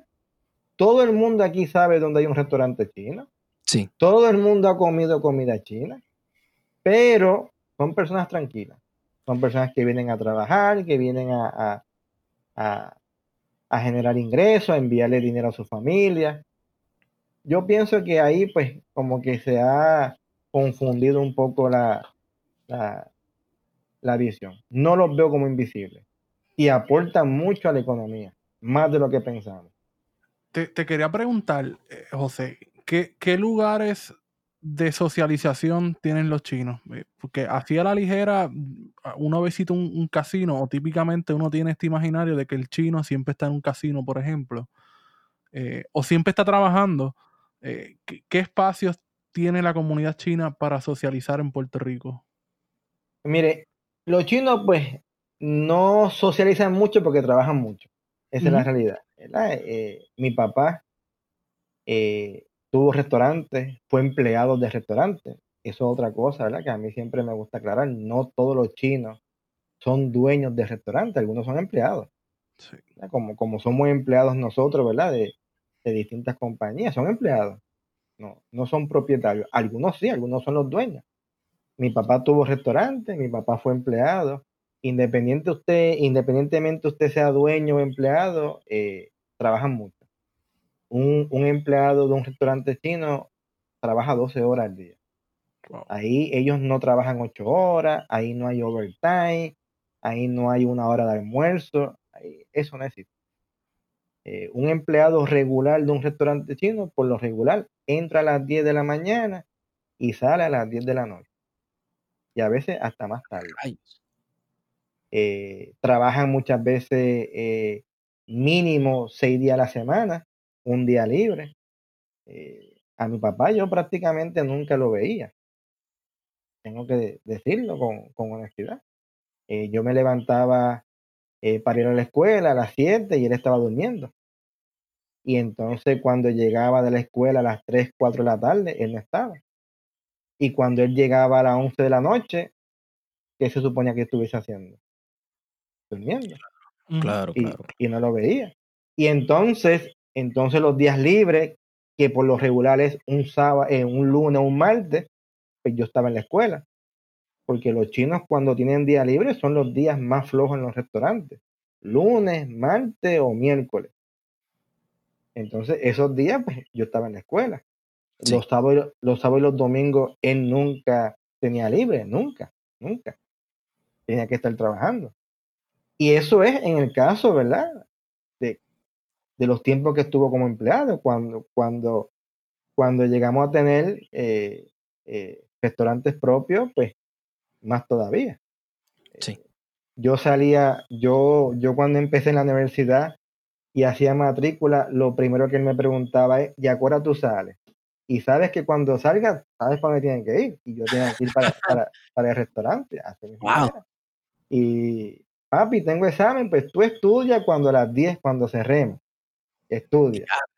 Y, y, así era. Y, y, yo y mi hermano salíamos de la universidad cuando estudiábamos en, en la UPR de Ponce, íbamos al restaurante en Coamo y, cogíamos los cursos hasta las 2, porque ya a las 3 o a las 4 había que estar en el restaurante porque él tenía todo el día, eh, llevaba todo el día trabajando y, yo me sentía obligado de ir y me daba pena verlo trabajar tanto porque, porque ¿verdad? Eh, eh, desde pequeño lo había visto trabajando y, siempre desde pequeño le dije, cuando yo sea grande te voy a ayudar y ahí tuve que ayudarlo y, y, y los sábados y los domingos, cuando posiblemente muchos de mis amigos iban a janguear a las fiestas patronales de Coamo, pues con más razón tenía que ir a trabajar porque eran las fiestas patronales y era cuando más clientes iban al restaurante.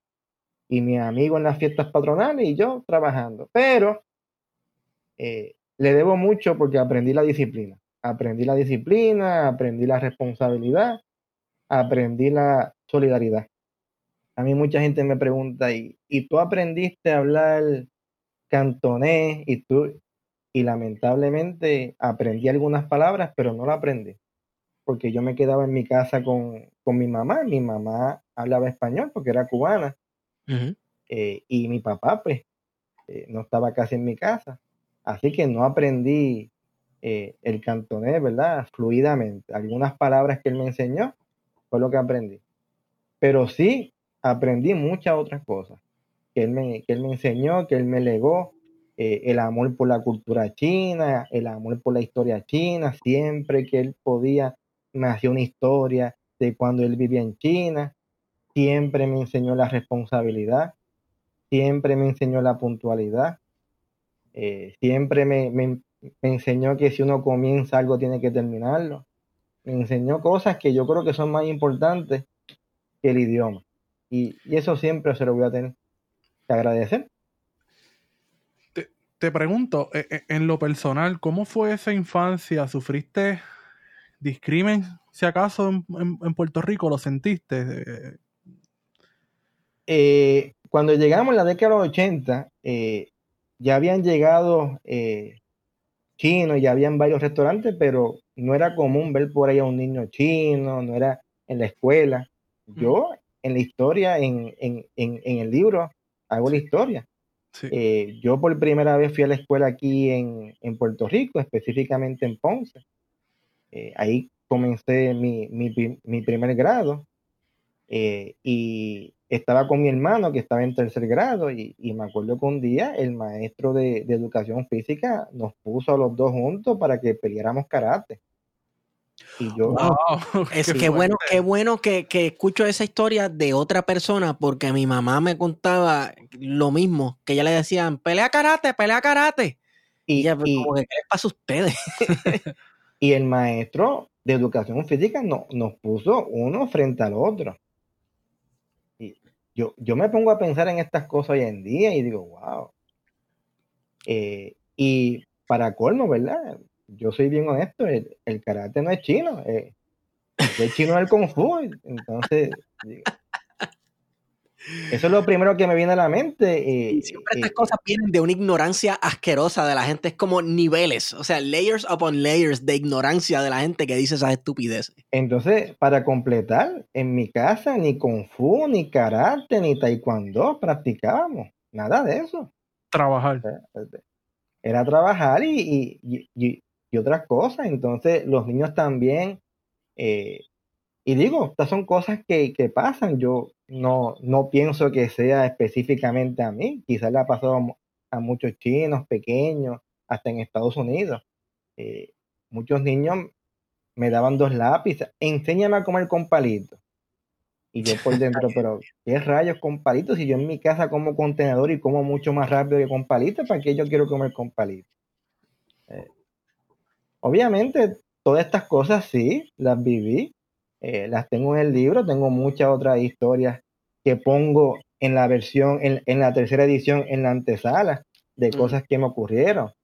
Eh, algunos algunos eh, chinos que he conocido me han dicho lo mismo, otros que llegaron después me han dicho, fíjate, yo no sufrí tanto eso, sí me decían la chinita, pero quizás esas fueron mis experiencias. Discrimen así como que, como que la gente me decía, vete de, Puerto Rico, pues tengo que ser bien honesto, no. Eh, Puerto Rico ha sido un, lugar muy agradable para vivir. Eh, mi hija nació aquí, eh, me casé con una puertorriqueña, estoy muy orgulloso de eso, pero sí, viví muchas de esas cosas aquí, igual, igual que este imaginario que se ha creado de que si los chinos comen gato y, comen perro, también me preguntaban eh, lo mismo, ¿verdad? Cuando, cuando llegamos aquí a Puerto Rico, eh, mi mamá y mi abuela, eh, que eran cubanas las dos, tenían un poco de, temor con la comida que me podían dar en el comedor. ¿Oh, sí? Y ella entonces, al principio, eh, preparaban comida para que yo me llevara. Y obviamente cuando, cuando empezaba a comer, pues todo el mundo quería saber lo que era, porque pensaban que, era perro, gato. y yo, Dios mío, pero yo nunca en mi vida he comido perro, nunca en mi vida he comido gato. ¿De dónde sacan eso? Que en China, que en China algunas regiones lo hagan, pues mira, sí, puede ser. Pero yo en mi vida nunca he probado esas cosas, ni he visto, ni he visto, y tengo que ser bien honesto, en un restaurante esos animales para vender. Tampoco, tengo que decirlo, nunca lo he visto.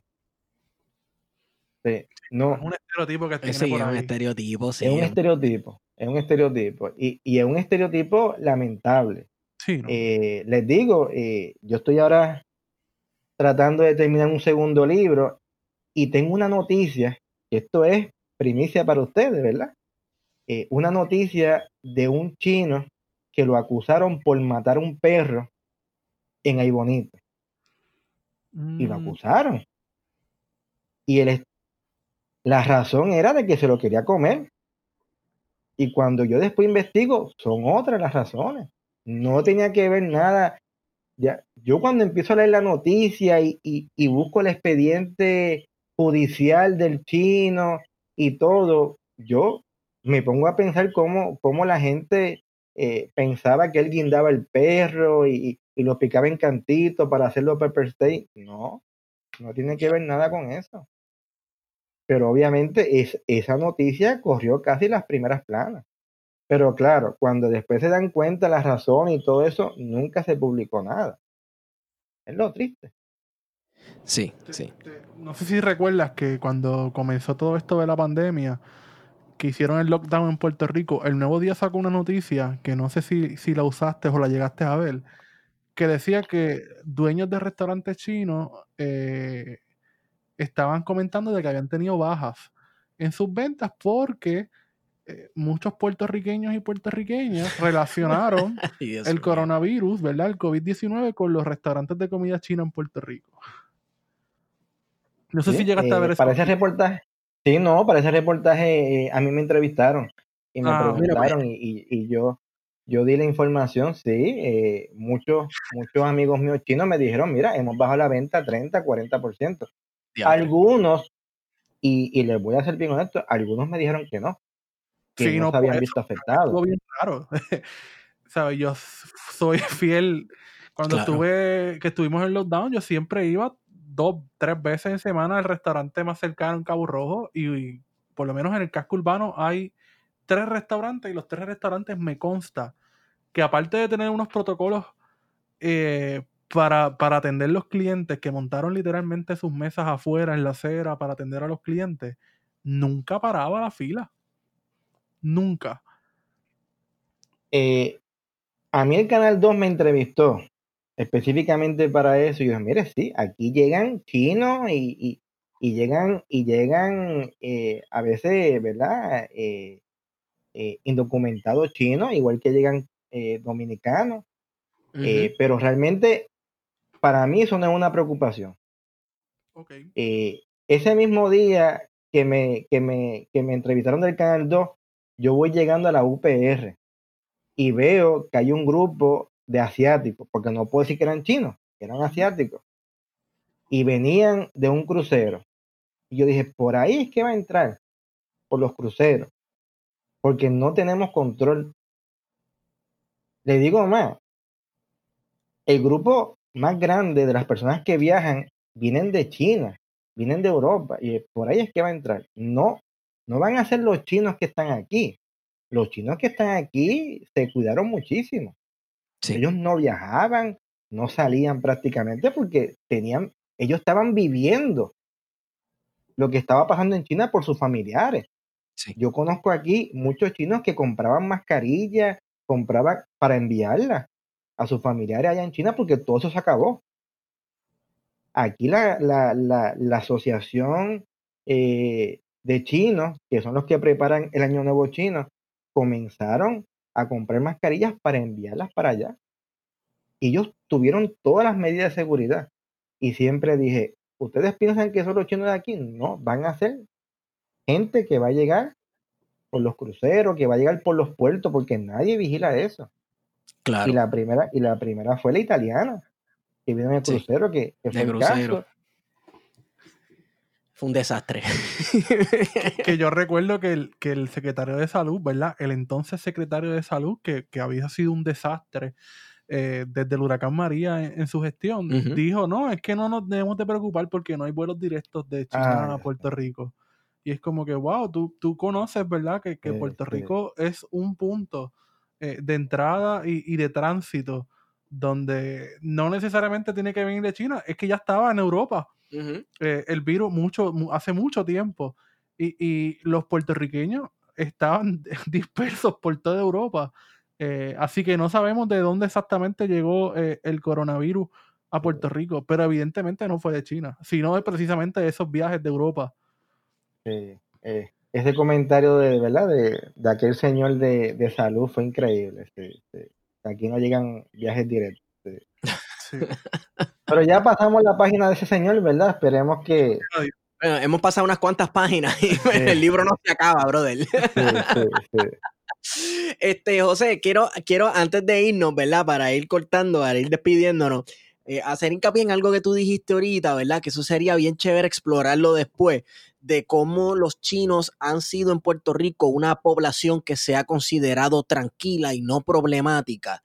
Eh, y pienso, claro, eh, usted estudia a los chinos, ¿verdad? Y, yo me he dedicado a estudiar la, población dominicana en Puerto Rico y la población dominicana ha sido considerada problemática por el Estado de, o por décadas, ¿verdad? Primero por, su, por motivos políticos y después motivos raciales. Este, y sería chévere también también ver si como parte de esta ola del miedo rojo y el comunismo eh, hubo algún tipo de intento de control de la migración china a Puerto Rico o miedos infundados sin base, ¿verdad? Sobre los chinos y el comunismo y Mao y ese tipo de cosas eh, en Puerto Rico. Eh, obviamente, ¿verdad? yo digo que la población china es tranquila, también han tenido su, su, su, ¿verdad? su, su incidente no la podemos comparar de todo con la población de los dominicanos porque los chinos hoy en día pues son quizás 12.000, 15.000 en Puerto Rico, la población dominicana pues fácilmente sobrepasa los 100.000. Hay gente que dice que más de 200.000. Esa estadística, ¿verdad? No, no, no es tan clara. Pero sí, relativamente tranquila y, no solamente en, en, Puerto Rico, en Estados Unidos también. Eh, eh, en Estados Unidos para la década del 50, 60, después después que los quisieron excluir, después que establecieron la ley de exclusión, que la ley de exclusión de 1882 eh, fue la primera ley que se creó en Estados Unidos para excluir a un grupo de inmigrantes. Y después que hacen eso con los chinos, en la década de los 50 o 60 los consideran una minoría modelo y los ponen, ¿verdad? Como, como que es el grupo de extranjeros que todos los grupos de extranjeros deben de imitar, etcétera, etcétera. En Puerto Rico también ha habido esos momentos. Cuando llegaron los americanos en el 1800, bueno, desde antes con el proyecto de exclusión, que ya hablamos ahorita un poco, hubo gente que rechazó la llegada de chinos porque no, no conocían sus costumbres religiosas, sus costumbres higiénicas, sus supersticiones. Después, cuando llegan los americanos en 1898, aquí a Puerto Rico aplicó las mismas leyes y en muchos periódicos pues sale, no queremos a chinos, igual que estaba ocurriendo allá en Estados Unidos. Ya después con el comunismo yo no he encontrado mayores noticias así, ni, ni tengo evidencia de que no se querían, de que siempre, ¿verdad? Siempre eh, se hablaba de, del comunismo de, de Mao Zedong y todo eso, pero así exclusión, rechazo, eh, no, no me consta hasta ahora ni tengo evidencia en los periódicos, ni nada. Ok, este, yo creo que aquí podemos ir cerrando. José Luis Borges, gracias. Este, ya tu libro está en venta, ¿verdad? Sí, sí. La tercera edición de Los Chinos en Puerto Rico. La tercera edición. La tercera edición eh, es una, una, tercera edición ampliada. Eh, tiene una antesala eh, nueva en donde hablo del proceso de investigación, hablo de la mentoría del eh, profesor Fernando Picó, eh, hablo de, los chinos después del huracán, eso es otra cosa, ¿verdad? Eh, no es casualidad. ¿Dónde usted puede ir un Viernes Santo a comprar comida? ¿Dónde usted puede ir un 25 de diciembre? ¿Dónde usted puede ir con acción de gracia cuando ya está cansado de comer pavo? ¿Dónde usted puede comprar y consigue comida china después de una tormenta, después de un huracán? ¿Qué lugar está abierto a las 10, 11 de la noche y usted sabe que va a estar ahí? ¿Dónde usted puede comprar comida que le llene, que no te deje con hambre, inclusive que puedas compartir con alguien a, un precio, a un precio módico y razonable? Ustedes saben cuál es ese lugar, ¿verdad? Su restaurante chino más cercano. que, wow, nosotros hemos hablado desde que hicimos, desde que empezamos a grabar este podcast, eh, de la importancia de los chinos en María.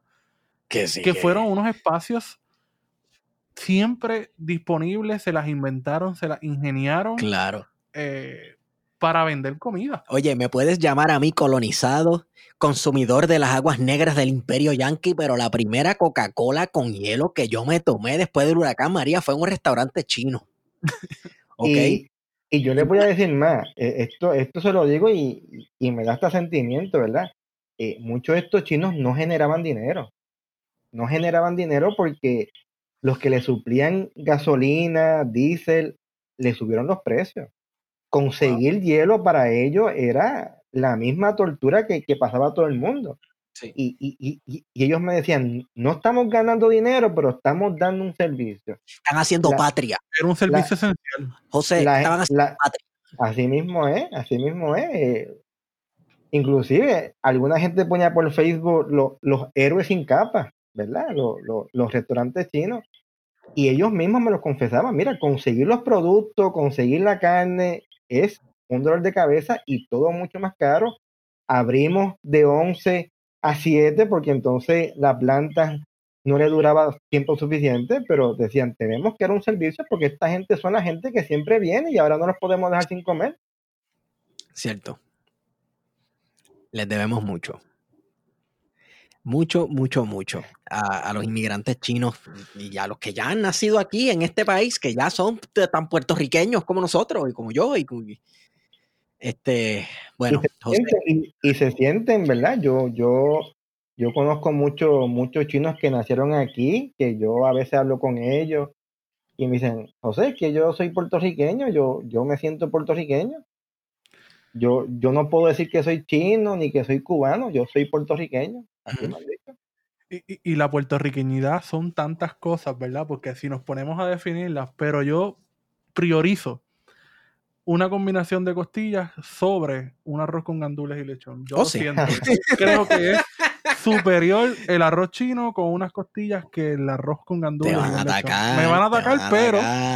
Eh, y la orden de tostones con ajo por el lado y una Coca-Cola. Y yo creo que al final nosotros comemos más comida china en la semana que lo mismo que uno come esa comida llamada criolla, ¿no? De, claro. El, imaginario. Que es arroz también con carne. es arroz también. que es arroz con carne también, que cojones. Tú no comes arroz con gandules toda la semana. No, ni lechón, ni, ensalada de papa. Esos son para unos días efectivos y, curiosamente se nos vende como que es el plato principal eh, del puertorriqueño. Claro.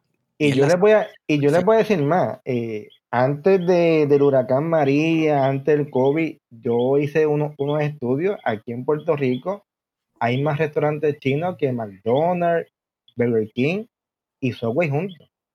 Pues vamos por buen camino. Eso es lo primero. Vamos bien, Fidel. Eso es, eso es lo primero. Y según mis investigaciones, de los lugares por milla cuadrada, por población, donde más restaurantes chinos hay, es Puerto Rico. Eh, Puerto Rico, para que usted tenga una idea, puede tener un municipio como Cagua, como Ponce, donde hay 18 restaurantes. Wow.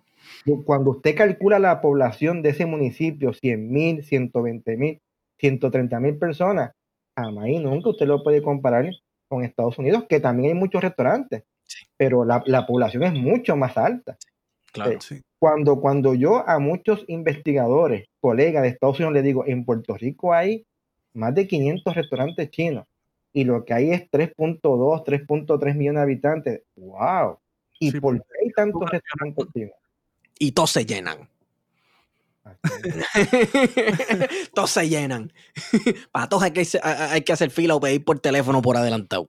Usted se va a, a una región como la Campo Rico y usted pasa una luz y ve un restaurante chino, pasa otra luz y, y puede haber en, una avenida en menos de una milla, dos millas, dos o tres restaurantes chinos.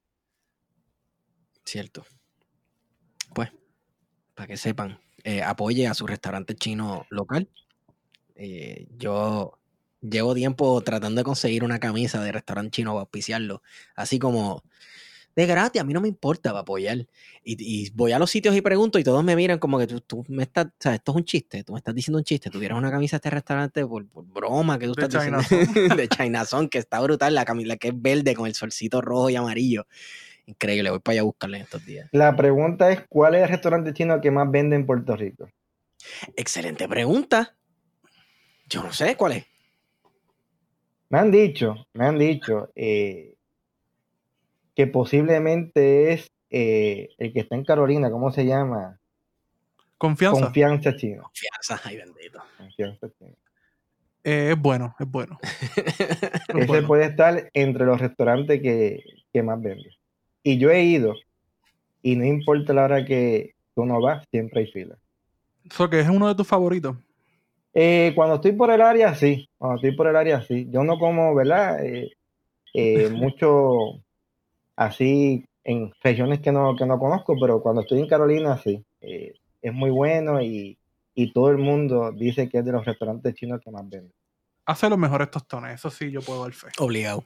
Bueno, a todo el que nos está escuchando, cuando escuche esto, nos, nos dice cuál es su restaurante chino preferido, cuál es el mejor, cuál es el más lleno que está en su área, ¿verdad? Porque yo, pues, yo me conozco bien los restaurantes chinos, por ejemplo, de Manatí, unos cuantos de San Juan también, pero siempre puedo decir, mira, este se llena más, aquel hace los tostones mejor, etcétera, etcétera. Así que no, nos tiran. Eh, por último. El libro. El libro. El, libro lo consigues en la librería Norberto González, ¿verdad? Y en Casa Norberto. Y también está disponible en Libro 787. Mira qué cosas, libro787.com, donde puedes comprar lo mejor de la literatura puertorriqueña y documentales puertorriqueños. Cuando compres en la tercera edición de Los Chinos en Puerto Rico del profesor José Lee Borges, recuerda utilizar el código plan de contingencia para tener shipping gratis a Puerto Rico y los Estados Unidos. Así que vaya ahora y compre. Wow, es un gran beneficio. ¿Viste? sí, no, el shipping es, ahí se ahorra un par de pesos, claro que sí. Obligado, obligado. Este profesor, profesor José Lee Borges, gracias Gracias por eh, concedernos este tiempo. Habíamos dicho que íbamos a hablar una hora y ya vamos por una hora con 47 minutos para que veas cómo vuela el tiempo. este, hace, mismo, yo, yo particularmente, ¿verdad? Le, agradezco mucho y, y les pido disculpas, ¿verdad? Por, no hacer la, entrevista y la conversación antes, pero quería, ¿verdad? Darle la exclusividad del libro para que su oyente, ¿verdad? Eh, tuvieran esa, esa primicia y de verdad que ha sido muy agradable, muy agradable eh, saber que todavía, ¿verdad? Eh, eh, se puede conversar, se puede profundizar sobre temas históricos y, hacerlo de, una manera académica y a la misma vez relajada para que pueda llegar a, todo público y, y, compartir investigaciones y temas que muchas veces pues no, no se conocen. Gracias por esas palabras. Eso es uno, eso es uno de, de, nuestros objetivos como podcast, que estas nuevas investigaciones y estos trabajos que tal vez no llegan a un público más amplio, ¿verdad? Por estar encerrado en un ambiente académico, este, pues que llegue a la mayor cantidad de gente posible. Así que gracias por esas palabras. Eh, ¿Dónde te conseguimos? ¿Tienes redes sociales? La gente que quiera más información. Un correo electrónico. Yo estoy en Facebook, así mismo me pueden buscar José Lee Borges. Mi Facebook es público, todo el mundo lo puede ver, yo no escondo nada, eh, por si acaso, ¿verdad? Eh, todo está ahí disponible, también tengo Instagram, así mismo. En Instagram es J. Lee Borges. Lee Borges. Y mi correo electrónico igual, J. Ok. Eh, Wario, ¿dónde te consigo? Me consiguen en Wario Candanga, en Twitter e Instagram. A mí me consiguen en Estigón por Twitter. Espero que esta nota al calce les haya dado ganas de ir a comprar una combinación china mientras lee el, la tercera edición de Los Chinos en Puerto Rico de José Luis Borges. Y con esa hemos ido con ustedes. Plan de contingencia. I love you. Y no la pude salvar porque no creo en ella. Nuestro dreadlock, nuestro dread, no ladren que no amedrentan. Drácula, tu sangre drena y drones de droga encuentra una andrómeda de andrógeno. Busca tribular las tribus. Atraquemos un truck y vámonos con trambos de tranquilibu. Trinitarias entre rambos trinan en el terremoto. Tratan tretas entre títeres y entrenan. Prendiendo motos, trazan rutas de mil trucos. Trínquense más tríos rotos. Triturado cayó el párvulo en casa del trompo troto. Tro, troto. En casa del trompo. Tro, tro, troto. En casa del trompo. Tro, tro, troto. En casa del trompo. Tro, tro, troto. En casa del trompo. Tro, troto. En casa del trompo. Tro, tro, troto. En casa del trompo. Tro, tro, troto. En casa del trompo. Tro, tro, troto. En casa del trompo.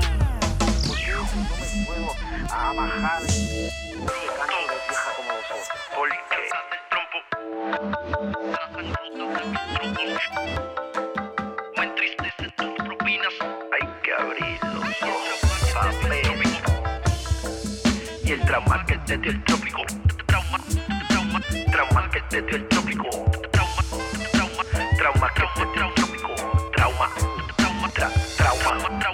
No te atragantes con brosa, esto es brécol, no es brócoli. Brincan brutos del trapecio, truena de nuevo el acrópoli. Crápulas los como en crepas, si me increpas creo un monstruo. Tu carne se vuelve trémula y no hay rescate del claustro. Nuestras tripas ya son trompas, un tren dromedario híbrido. Hambrientas van las jorobas dentro de otro troque insípido. Que cruja ya algo intrépido como creo el crimen de Lampa. Que en el trabajo no hay trampas, si es pa' destripar escuálidos. Voy retrato aquel retrete, ese que tú crees que es letra. Voy y te reto a que escribas por tu patria y por tu tierra. Voy te regalo una metra, mil féretros de desentierro. Que resucite Betance, Sostos y también Valero.